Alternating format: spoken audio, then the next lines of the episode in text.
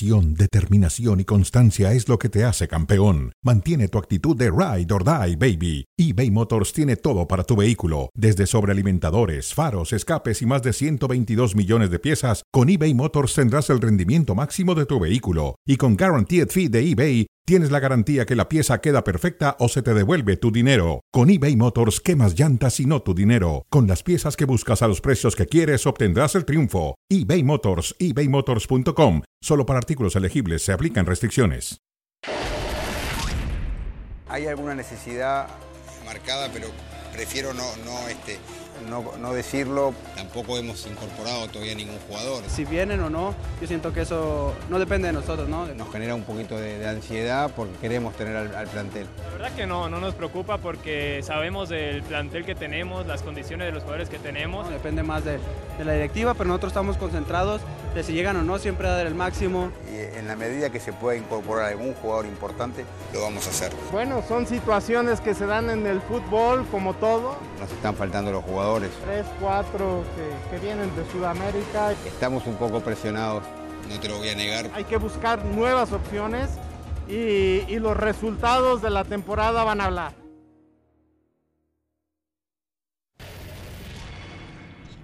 Damas y caballeros, bienvenidos, bienvenidos a Cronómetro. Tenemos un programa muy interesante hoy. Obviamente está en boga el asunto de la pretemporada en el fútbol mexicano y cómo se refuerzan los equipos. Y uno de ellos es Cruz Azul, que ha levantado, pues como siempre, muchas suspicacias en cuanto a su proceder en la administración del, fútbol. Ya estaremos platicando del tema y de otros más. Saludos con mucho gusto a Jorge Pietrasanta. Jorge, ¿cómo andas? Un abrazo, bienvenido. Muy bien, David, igualmente un saludo para ti. Pues estamos listos para empezar, ¿te parece entonces con el tema de Cruz Azul aquí en cronómetro? Porque eh, con la contratación del cabecita en el América, pues esto despertó hasta la molestia de muchos aficionados azules. Sí, de acuerdo, de acuerdo. Y además, este, por ahí también tocaremos un tema un poco polémico, como que hay una urgencia de los equipos del fútbol mexicano, Chivas con Orbelín Pineda y mm, el equipo del América con Néstor Araujo, de repatriar a jugadores mexicanos que ya están en Europa. Vamos a discutirlo porque yo soy seguro que Jorge Petrasanta tiene un punto de vista diferente al mío, pero lo vamos, lo vamos a debatir. Muy bien, Jorge, arrancamos sí con Cruz Azul. ¿Lo que más le urge son refuerzos a la máquina? Le urge un refuerzo para mí, y sí le urge, un refuerzo en la defensa, en la defensa central, porque a la salida de Pablo Aguilar me dicen, oye, es que Escobar puede jugar de central. Sí, pero no, no, está Luis Abraham, está el caso del Catita, pero entonces si Escobar lo usas de central requieres un lateral por derecha. Yo creo que más que pensar en la parte de arriba, lo que requiere Cruz Azul sí es, y le urge un refuerzo, pero a la voz de ya, en la defensa. Sí, sí, sí. Y el problema es que quedan nueve días para el comienzo del torneo. Ayer escuchábamos en la presentación de la camiseta de Cruz Azul, que por cierto siempre es muy bella y, sobria, pero escuchábamos a Víctor Velázquez decir que, que los refuerzos van a llegar. Explicaba el tema del cabecita Rodríguez, que, que dice él o dicen ellos que no, que no, que, que él tenía un acuerdo con el América. A mí me parece que Cruz Azul se quedó de alguna manera dormido en la situación, pero en fin, yo sí creo que Cruz Azul necesita refuerzos. Ahora, también eh, hay un tema, Jorge, la última vez que Cruz Azul salió de compras, trajo futbolistas que todavía no han terminado de rendir como se espera de ellos en un equipo de, de Cruz Azul. Es decir, el, el- el chileno Morales, está el otro paraguayo Alfaro, sí se llama Alfaro, ¿no? Sí. No, eh, Romero. Y está también, eh, ¿quién me falta? Romero, perdón, Romero. Está el paraguayo Romero y también está Cristian Tabó, Sí. que en Puebla había tenido otro tipo de rendimiento. No han rendido en Cruz Azul. Sí, lo de, lo de Tavo lo pongo aparte por la lesión, pero es que volvieron a salir tarde al mercado. Ese es el problema. Cuando estaba eh, Ricardo Peláez, la situación fue distinta porque los trajo a tiempo. Ahora vuelven a salir tarde al mercado y, y hace 15 días nos dijo el técnico, porque las declaraciones de hace rato son de hace 15 días, que le surgía ya eh, el tener refuerzos y ya pasaron dos semanas y nada, ¿eh? Entonces ya se volvieron a tardar. Pero como el reglamento lo permite, David, pues que se esperen al 5 de septiembre, ¿no? Que es eh, la fecha límite de registros. Vamos a estar en la fecha 12. Finalmente no pasa nada, ¿no? sí, ese es el problema, ¿no? Además, eh, si son jugadores que no vienen del fútbol mexicano o que nunca han estado en la Liga MX, pues también tienen que pasar por un proceso de adaptación, que no es nada sencillo, que también tiene su complejidad. Y bueno, pierdes tiempo y, hay que recordar que el próximo torneo es fugaz, porque vas a tener muchas fechas doble, eh, Jorge, y porque el torneo arranca en julio y termina el día 30 de octubre. Sí, ese es el tema. Y mira, yo te decía de un defensa, pero en el primero que parece que estarían cerrando un acuerdo es de un argentino, el de Defensa y Justicia, ¿no? Que ya lo platicábamos desde el día de ayer. Rotondi, Carlos Rotondi. Eh, suma 20 goles en 5 años en su carrera, no es un goleador, o sea, no viene a reemplazar a un centro delantero. Yo creo que por ese lado está Taboy, no lo requería tanto Cruz Azul, no sé tú qué opines, pero vamos, reemplazo de centro delantero no es. No, no, no, de acuerdo, no, no, no, no, no parece. Yo creo que tendría que ser un jugador que apoye el desarrollo que todo el mundo esperamos de Santi Jiménez, que tiene que ser un mejor desarrollo porque con Reynoso, Reynoso no le daba la oportunidad o no terminó de darle la, confianza como jugador titular a Santi Jiménez. Yo creo que, eh, y también hay que tomar en cuenta una cosa, eh, Jorge, a lo mejor Rotondi ha tenido buenas temporadas en el Defensa y Justicia, a lo mejor es un futbolista con buenas características, pero cuando llegan a un equipo grande como Cruz Azul, con otro tipo de exigencia, esos jugadores a veces no se adaptan, no encuentran las condiciones para rendir igual. Le ha tocado muchas veces eso a Cruz Azul, pero muchas. Hay varios que ni siquiera han jugado porque no se adaptaron. Lo de Rotondi, pues ojalá y sea la voz de ya si es que lo van a traer, pero que quede bien claro, no es un goleador, no es un delantero de, de, área, de, de, eje de ataque, eso no lo es, y yo creo que no lo requería tanto. Y más si pensamos, David, que se, se habla de entre 4 y 5 millones de dólares la negociación, honestamente se me hace mucho dinero para un jugador que viene de defensa y justicia, con todo respeto, como dicen por ahí. Sí, ahora eh, tú sabes muy bien que alrededor de Cruz Azul siempre han existido, alrededor de todos los equipos, pero en Cruz Azul especialmente hay muchísimos promotores, muchos tejes y manejes, eh, que si esto, que si lo otro, que si, que si una comisión, que si otra comisión. Eh, y como tú bien lo dices, si hay un equipo que ha tenido desperdicios, ese ha sido Cruz Azul. El último que yo me acuerdo es Lucas Pacerini, por ejemplo. Uh, este uh. jugador que venía de Chile, argentino, venía cotizado, no existió en México. Roque Santa Cruz, me acuerdo también que venía muy cotizado y ni jugó en Cruz Azul. bueno, nos recuerda Charlie, nuestro señor productor, hasta el primo de Messi estuvo en, la máquina de Cruz Azul. Es, increíble porque se convirtió, se convirtió de repente, creo, en un negocio de compra-venta de jugadores. A ver si la nueva directiva puede borrar eso y sí ponerse a trabajar porque me da la impresión de que no ha sucedido mucho eso. Y vamos precisamente con ese tema, la nueva directiva, David.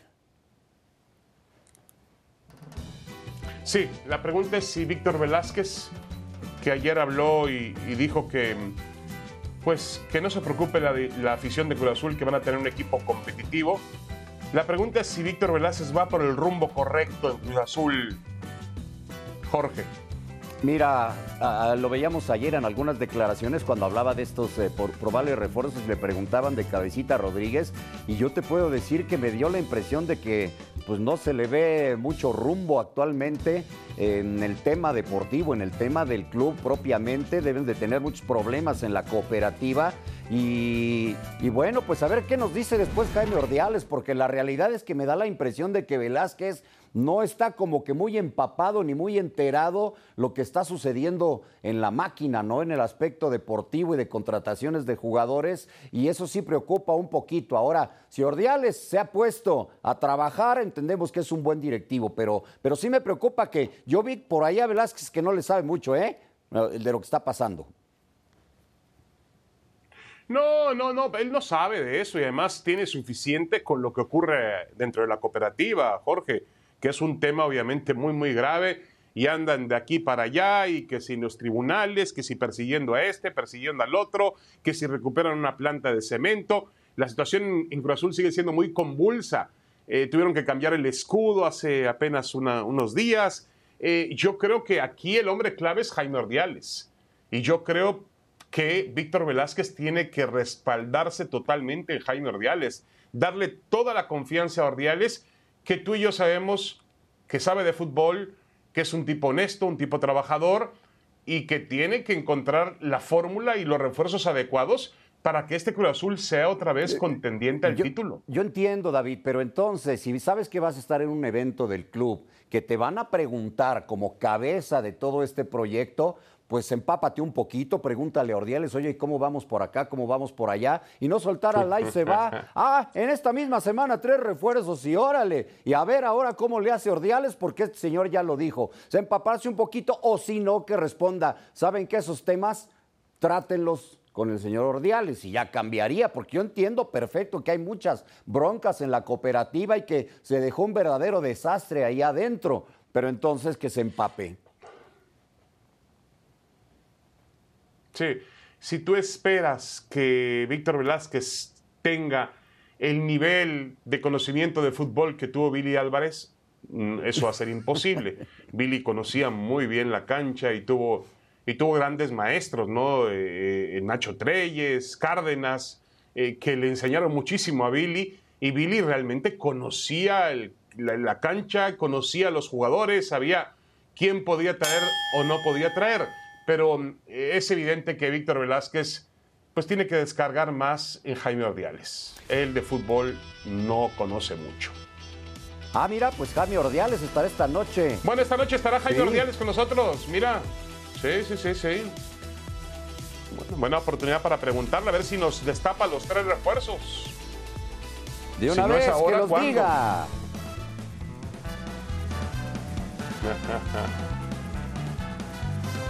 de Luisa y el detector de mentiras. A ver si no lo rompe. ¿eh? Aguas. Volvemos.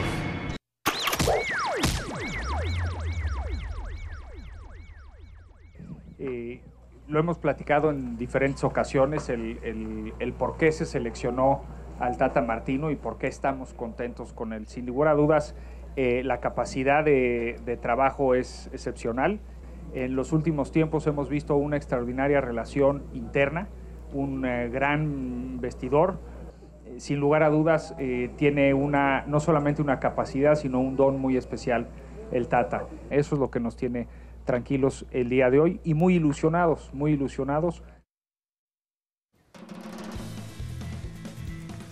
Bueno, aquí está el detector de mentiras con eh, John De el presidente de la Federación Mexicana de Fútbol.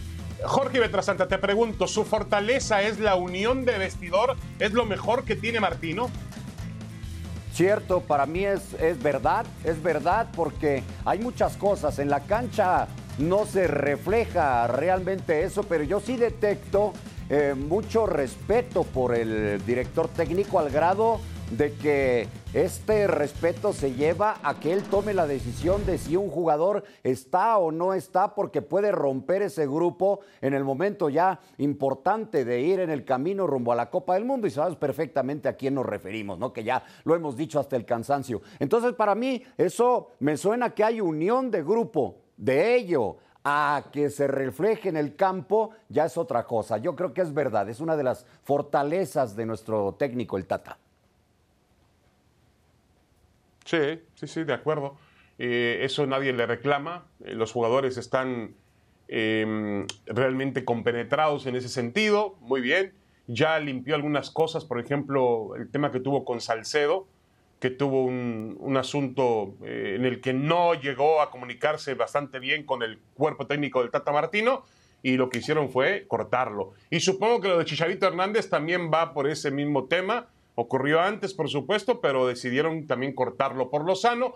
Y, en ese sentido, insisto, el, el grupo es bueno, pero aquí lo importante es que, pues también Jorge se mejore futbolísticamente hablando no solamente en, tema de llevarse bien, sino que se mejore futbolística, que la idea del Tata Martino termine realmente notándose en la cancha. Totalmente, porque Ese pues, es el si- se sirve que todos se lleven bien bonito, ¿no? A la hora de la convivencia, la comida, la cena, el desayuno, y todos se abracen, se apapachen, qué gusto estamos, y a la hora de que sales a la cancha, te meten una goliza como pasó contra Uruguay, o no funcionas como sucedió contra, contra, contra Ecuador, ¿no? Entonces, por eso vamos a, a- esto siguiente que nos dijeron para continuar con el tema de selección y federación.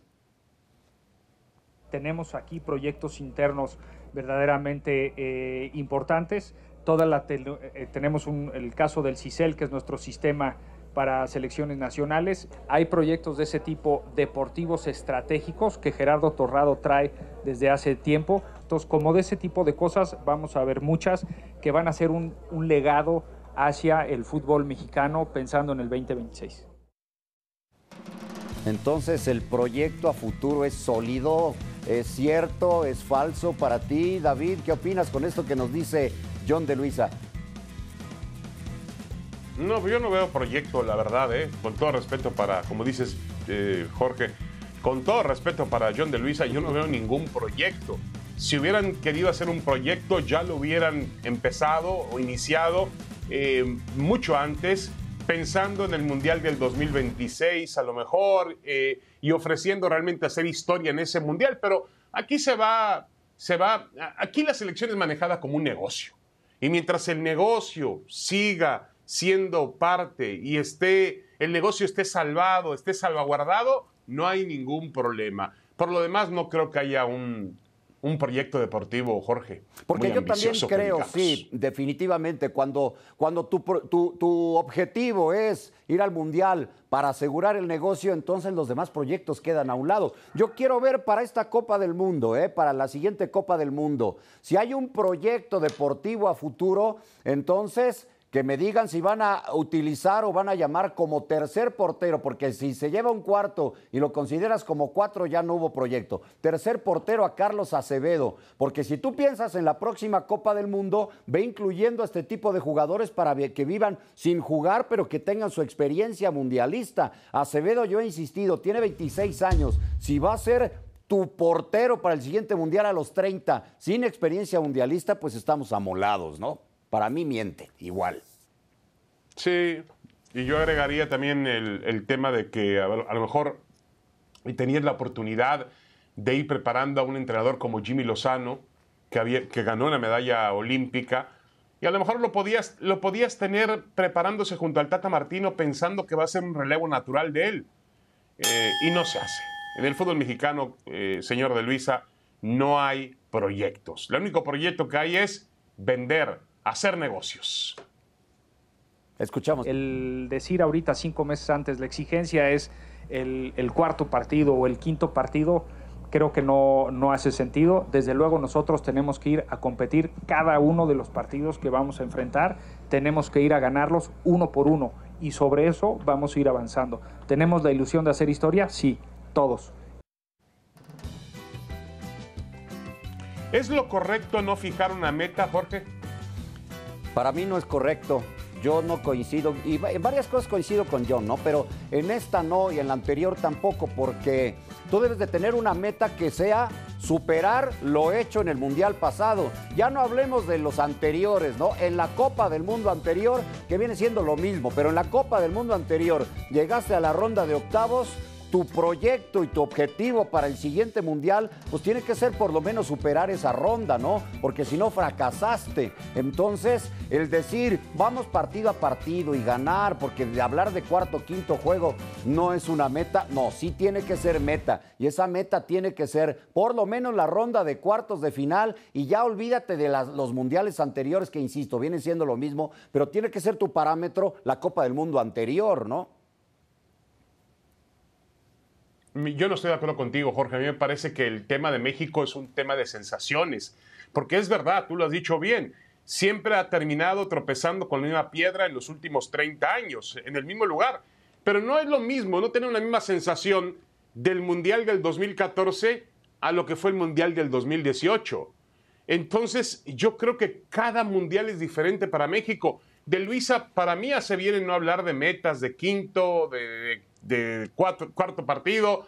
tiene que ir a tratar de jugar al mayor nivel posible la selección mexicana de fútbol y dejar un convencimiento, sea, va a ser difícil que lo haga, que se vaya en la primera ronda o que Ah. se vaya en octavos Ah, de final. Pero ah, para mí el tema es de sensaciones. Perfecto, pero entonces, si no hay metas, el primero que se va a ir a la yugular vas a ser tú, David Feitelson. Si se queda en la, en la etapa, en la etapa de grupos, Depende. el primerito que se va a poner y a mandar 3.000 tweets al respecto va a ser David Feitelson. Y eso se los pongo desde ahorita y grábenlo, porque va a ser David.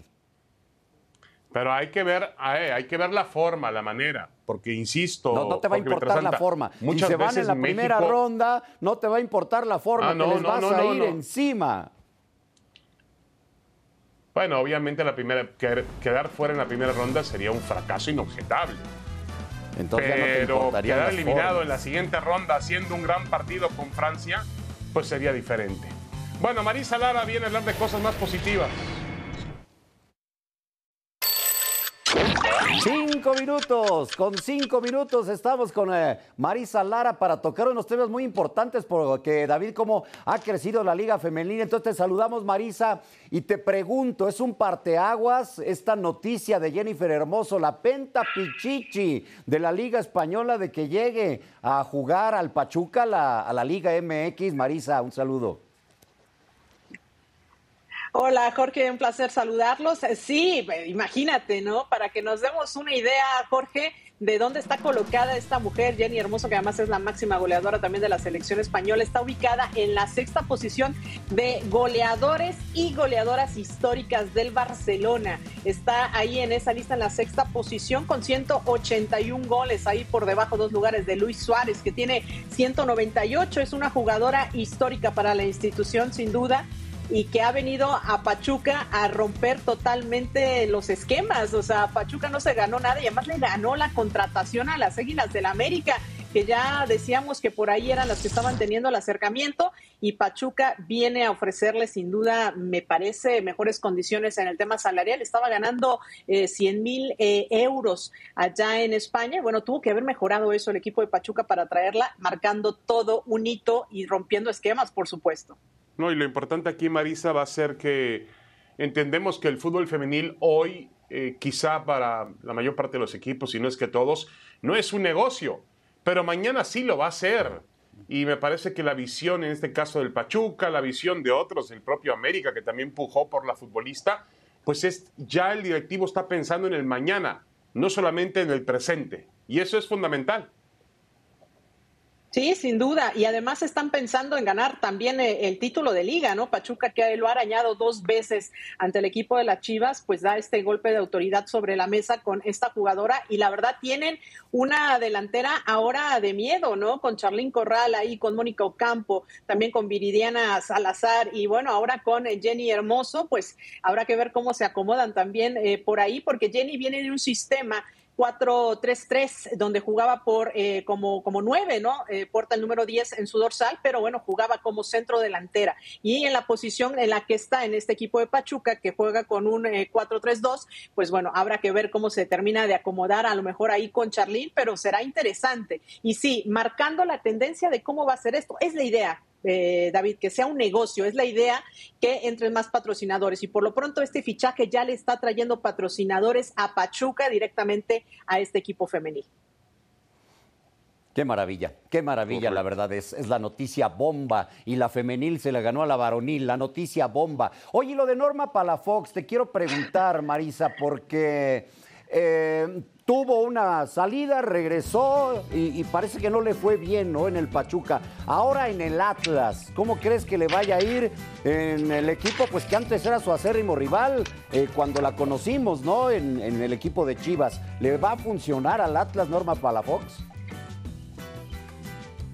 Pues yo espero que sí, Pietra, porque Norma Palafox ha tenido la cabeza de repente pues en otras cosas. Recordemos que estuvo disputando el hexatlón en Estados Unidos en dos ocasiones, ¿no? Y, regresó eh, recientemente a coronarse o a ser campeona, ¿no? De este, de este evento en los Estados Unidos. Y eso de alguna manera también le desvió la atención un poco en el fútbol, ¿no? Es de esas jugadoras que empezaron con la liga allá en el 2017 con el equipo de Chivas donde fue campeona, después se fue a lo de hexatlón, regresó a, Chivas, después se fue eh, a, a, al regresó a Pachuca y bueno, con Pachuca tuvo pocos minutos, realmente entró de cambio, no, no influyó, no tuvo peso, no fue realmente un paso importante y ojalá le ayude al equipo del Atlas, ¿no? Esta jugadora que sabemos que es muy querida por la afición de, Chivas y además es eh, eh, la segunda mayor jugadora o futbolista en el mundo con mayor número de seguidores en el mundo, ¿no? Con 2.3 ahí también por encima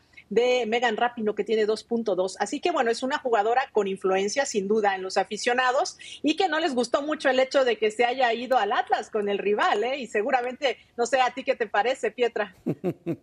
mal, mal, pero bueno, ni modo. David. Ya se está acostumbrando Pietra a que, a que Chivas le gane todo al Atlas, no te preocupes, este, Marisa. A ver, está hablando del América, perdió la, perdió la puja por, por Jennifer Hermoso y además perdió otra jugadora importante, esta chica eh, estadounidense, Sarah Liubert, que era una, una volante por derecha que realmente fue espectacular y que también tuvo que dejar al equipo. ¿Qué le falta al América para ser contendiente?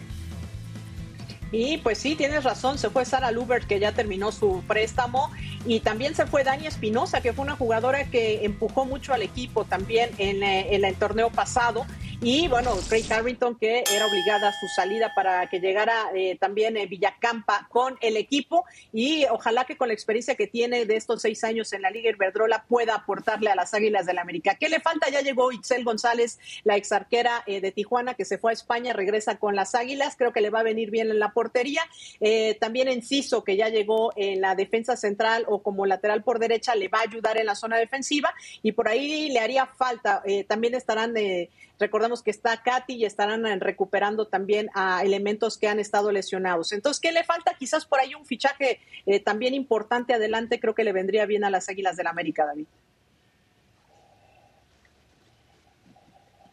Bueno, ya, ya, ya, el que el América haya competido por Hermoso significa que tienen el interés de hacerlo, ¿no? Y, y hace poco yo escuchaba declaraciones del dueño del América, eh, Jorge Marisa, donde realmente una de las prioridades del club era realmente empujar al grupo, al equipo femenino para que se establezca como lo que es el América a nivel varonil. Es decir, que no se rezague con respecto a los dos equipos de Monterrey y a las Chivas. Gran idea. Sí, tiene la deuda pendiente, además David, que se ha quedado en semifinales, recuerda dos veces consecutivas, le hace falta el título ya a esas Águilas del América. Mismo caso del Pachuca, ¿eh? lo están buscando, lo están arañando y vamos a ver quién termina de ganar esta carrera. Marisa, muchísimas gracias, te mandamos un abrazo. Saludos, saludos Marisa. Bueno, las Chivas le mandan un tuit a Orbelín y provocan una sonrisa en Jorge Petrasanta. Yo espero que no venga Orbelín.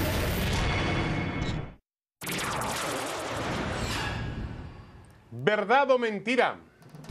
Ya que andamos con el detector de mentiras un instante, tenemos eh, este Twitter que envió la página, la cuenta oficial de Chivas, donde dicen, hey, oye Orbelín, tú y yo festejando goles con el rebaño, no sé, piénsalo.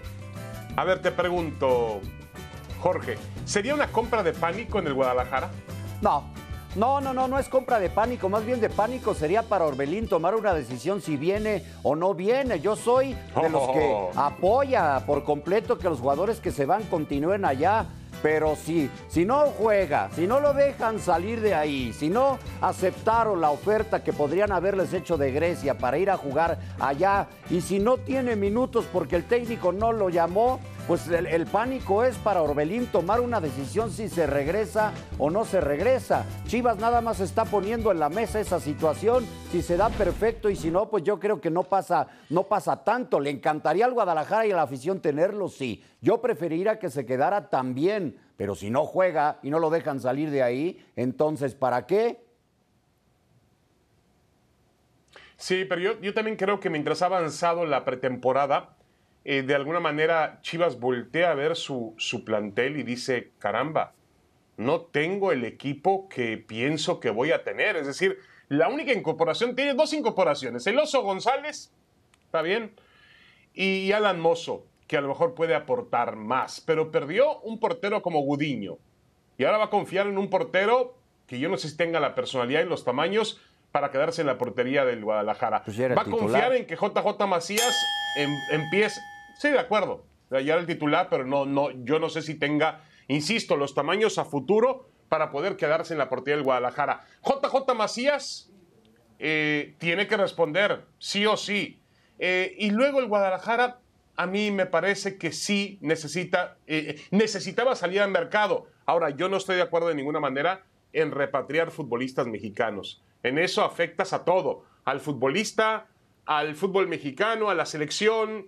No, no, el Guadalajara tiene que buscarlos en otros lugares. Por eso yo insistía en el Pocho Guzmán. Porque el Pocho Guzmán está en México. Tenías que haber tito, haberte ido con todo por el Pocho Guzmán, que tuvo un gran año, Jorge. Pues sí, pero si Orbelín también no va a jugar y luego viene el Mundial y no lo dejaron salir, bueno. A ver, Lilini, los Pumas de la universidad, creo que es casi generalizada la opinión de que Lilini es lo mejor que le ha pasado a Pumas en los últimos torneos. Pero, pues él dice, a mediano plazo competir, nunca estar por debajo de los ocho primeros lugares. Es la exigencia de Pumas estar entre los primeros ocho con Lilini. David. Pues a mí me parece que es este. Es decir, él lanza, lanza un mensaje a sus jugadores también de que tienen que estar entre los ocho mejores. Para mí, Pumas no tiene por ahora un plantel para pensar que está entre los ocho mejores. Pero eh, hemos visto cómo Lilini ha logrado hacer competitivo al grupo a pesar de que tiene muchas dudas o a pesar de que no parece tener otra vez un plantel eh, con la misma potencia que tienen otros candidatos al título del fútbol mexicano. Pero a mí me parece que está bien poner la vara alta, Jorge. Él está estar poniendo entre los alta. ocho mejores. Él está Ahí poniendo es el lugar alta de Pumas. y, y yo creo que hace bien. Ya también ha entendido que el caminito es meterse por el repechaje y luego cuando termine el torneo pues ya te acomodas y si llegaste a cuartos ya quedaste entre los primeros ocho. Yo creo que esa es la exigencia de Lilini al mantenerse con Pumas y se pone la vara alta. Creo que sí porque el también decir que mucho de su base es fuerzas básicas pues es el estar apoyando al joven, el combinarlo con el que llega y el tener buenos resultados, cosa que no es nada sencilla, nada sencilla. Sí, de acuerdo, de acuerdo. Yo creo que, que mm, Lilini ha entendido cómo tiene que trabajar en Pumas y, gran parte del trabajo de Lilini en Pumas, además del futbolístico, además del táctico, del técnico, eh, es un trabajo mental.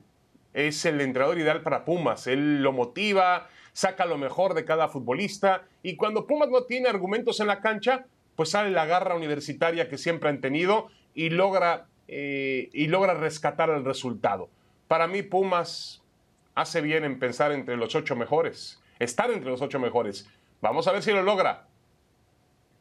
Vamos a una pausa, estamos de regreso en un momento, un día como hoy. El gol más hermoso del siglo, Diego Armando. Regresamos.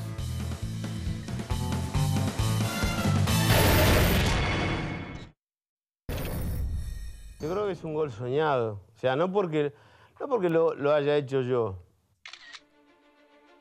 Dice el negro Enrique que me, dejó solo. Dice que me dio un pase que me dejó solo. Me la da lejos del arco. Tengo la suerte de, encarar y ver a los ingleses que, que no me podían agarrar. No podían llegar a la pelota. Cuando yo lo veo dudar a Fenwi, le tiro la pelota adelante, se la tiro a él. Cuando se la tiro adelante, él me quiere meter la mano. Pero yo venía a 100 por hora. A mí no, a mí no, me, paraba, no me paraba nadie. Cuando voy a patear, lo veo a Shilton que me tapa todo el arco. Cuando voy a patear, veo que Shilton sale así todo, todo, todo el arco me tapaba. Entonces la amago, la juego cortita y Shilton queda despatarrado y la empujo. Dios mío. Bueno, parece tan fácil como lo explicaba Diego Armando Maradona hace no mucho en esta muy buena entrevista, pero aquí están, aquí están 36 años. Hoy se cumplen 36 años, fue un 22 de junio de 1986, Jorge, de aquel gol maravilloso y obviamente uno de los más recordados en la historia del juego. Pero la pregunta que tenemos, ¿es Argentina ¿Es el mejor equipo de la historia para ti el de México 86? No. No, definitivamente no, David. Era, era la magia de Diego Maradona, eh, digamos que envuelta y acompañada por mucho coraje, por mucha fuerza, por mucho deseo de repetir un título que habían obtenido en el 78 y que realmente aquel pues ha estado manchado por eh, ciertas eh, situaciones políticas que pudieron haberse presentado para que Argentina fuera la campeona del mundo en el 78. Y acá llegaron y precisamente en ese partido que tenía tintes políticos también por las Malvinas, despertó tanto interés en Diego y en todo el equipo que decían, este es nuestro mundial, este es nuestro partido, este es nuestro, nuestro momento de ganarle a Inglaterra en la cancha, eh, en el fútbol, pero definitivamente era la magia de Diego y los acompañantes y que me perdonen los demás. No es la mejor Argentina y menos el mejor equipo de la historia. Sí, sí, de acuerdo. Y, además, este, a ver, aquí el problema es que Maradona opacaba mucho. La sombra de Maradona realmente eh, caía muy fuerte sobre este equipo, pero también es una realidad de que no tenía tantas estrellas. Yo diría que ni como la Argentina actual, ¿eh? Yo creo que la Argentina actual, Messi tiene a su alrededor mejores futbolistas de los que tenía Maradona, con todo respeto para Jorge Valdano, que fue un, gran jugador de fútbol.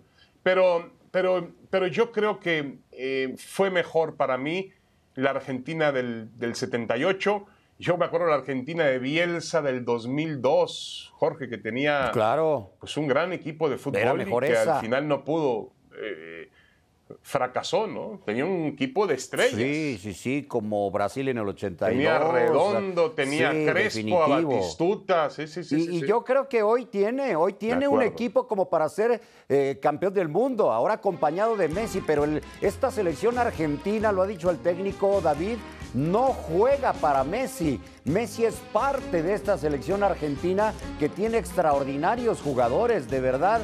Yo creo que esta Argentina sí aspira a ser campeona del mundo con un complemento extraordinario como lo puede ser Lionel Messi levantando su primera copa, ¿no? Eh, yo veo mejor a esta que la del 86 y que la del 78, a ver qué pasa.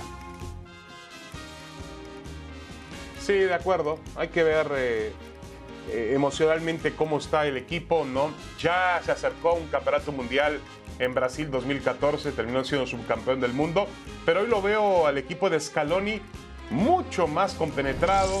A Messi también lo veo como que al salir del Barcelona, y esto puede ser, perdió eh, la presión también que significaba jugar en el Barça, donde había una presión mayor, estoy seguro, la del PSG, a pesar de que el PSG no ha ganado nada todavía y depende obviamente de la, de la contratación y la llegada de Messi, pero yo creo que está un poco más liberado, más tranquilo Messi y me parece a mí que eh, Argentina es uno de los grandes candidatos a poder ganar el Mundial de eh, Qatar 2022. Estará entre los, para mí, entre los 5 o 6.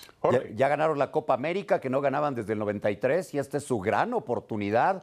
Ahora sí, eh, ganando la Copa del Mundo para Lionel Messi, pero habrá que, habrá que esperar. De, entrada se ve muy bien. Sí, de acuerdo. Bueno, venimos con Mbappé. Venimos con Mbappé y las declaraciones de Al Khelaifi. Dice que no fue un tema de dinero que decidió que Mbappé se quedara en el PSG, que el Madrid ofrecía más. Ah, caray. En la mira. Vamos a ver esta frase del mandamás del Paris Saint-Germain y ya nos dirá David Feitelson si está de acuerdo o no. Tengo un gran respeto por el Real Madrid como club, pero Kylian jamás ha decidido renovar por dinero. La oferta del Madrid era mejor que la nuestra, pero él ha elegido el París hasta el último momento. Ándale, ¿qué opinas, Feitelson? Sí, bueno, dice que la IFI que estaba interesado en el proyecto de fútbol, que es parisino y quería quedarse para representar a su ciudad y a su país, su club, y que no es justo lo que se ha dicho de él. Yo la verdad, eh, bueno, no creo que haya sido así. Yo creo que al final del día las condiciones económicas a lo mejor eran similares, muy similares a lo que iba a recibir el Real Madrid y por eso él finalmente sí entendería que decide quedarse por la afinidad que tiene con el club, por, por el hecho de ser francés, porque es también parisino, porque además aquí eh, en el PSG todavía hay, existe el hambre que el Madrid siempre tiene, ¿no? Se las arregla para tener, pero en el PSG todavía puedes hacer historia en el sentido de que nunca has ganado la Champions. Y a lo mejor esa fue la motivación de él para quedarse ahí. Pero yo creo que el dinero pues también había en Madrid, ¿eh? Y ah, había en pues, PSG seguramente. ¿qué, mejor proyecto puede haber que jugar en el mejor equipo del mundo en cuanto a la Champions se refiere? Eh, aquí hubo muchas presiones y sobre todo del gobierno francés, no nos hagamos tontos, y por ahí vino la decisión de Kylian Mbappé, me, me parece. Oye, Sadio Mané, qué jugador, ¿eh? Cuidado con él en la Copa del Mundo y con su selección porque puede ser uno de los caballos negros de Qatar, pero sale de Liverpool y va al Bayern Múnich. ¿Es una mejora para él ir al Bayern? Pues para mí, Jorge, es eh, salir de un equipo clase A e ir a otro clase A. Es decir, para mí Liverpool y Bayern Múnich están en el mismo nivel competitivo. Eh, obviamente hay que entender la, fortaleza que tiene el club alemán. Él es un jugador con grandes condiciones, lo demostró para Jurgen Klopp y ahora seguramente va a llenar páginas de gloria en el Bayern Múnich. Pero para mí se mantiene en el mismo nivel. Pocos jugadores pueden pasar de un equipo A a otro equipo A, ¿eh? Y Mané lo ha hecho. Sí, yo creo que mejoraría, y, voy con lo mismo de Mbappé, estando en el Liverpool, si fuera el Real Madrid cambiaría la, percepción esta, ¿eh? Pero sí tienes toda la razón, va de, de un equipo A a otro equipo A, de equipo ganador a otro equipo ganador, definitivamente. Sí, y con las mismas pretensiones ganar la Liga de Campeones de Europa, ser el mejor club de fútbol del mundo. Entonces yo creo que eh, finalmente en ese sentido eh, Sané no, no, pierde absolutamente nada y eh, lo veremos a plenitud jugando con el Bayern Múnich. Perfecto. Vamos a pausa. Venimos entonces con la hora cero. Lo de hermoso es maravilloso para la Liga MX. Regresamos en un momento.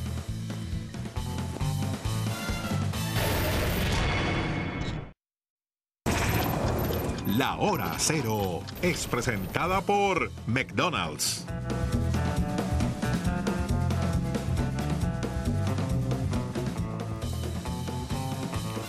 ¿Querían una, una bomba? Pues ahí la tienen. Una bomba auténtica para el fútbol mexicano en este receso veraniego. ¿Por qué? Porque el Pachuca femenil ha anunciado la contratación de la delantera española Jennifer Hermoso, una jugadora que tiene uno de los eh, currículos más impresionantes del fútbol en la actualidad. Ganó siete veces la liga de su país, un título de Champions League, consiguió en cinco ocasiones el trofeo Pichichi a la goleadora de la liga. Es una gran futbolista a los 32 años, la que se incorpora para jugar con los Tuzos. Y pareciera que siempre tiene que ser el mismo personaje, el mismo hombre de siempre, Jesús Martínez, lo hemos criticado, yo lo he criticado por el tema de la multipropiedad. Me parece que es una ilegalidad. Pero lo único que me queda claro y tengo que aceptar es que Jesús Martínez es un visionario. Es un hombre que ve lo que otros no alcanzan a ver dentro del fútbol mexicano. Porque hoy en día el fútbol femenino no es negocio, pero mañana lo va a ser. Y entonces lo que hace Jesús Martínez es invertir hoy para finalmente cobrar mañana y hacer de esto un negocio como lo que es el fútbol mexicano. Habrá que admitir que para mí, por lo menos en este siglo XXI, Jesús Martínez ha sido el dirigente más audaz e importante que ha tenido nuestra industria del fútbol. Un gran paso del Pachuca femenil, la bomba que tanto esperábamos. La hora cero fue presentada por McDonald's.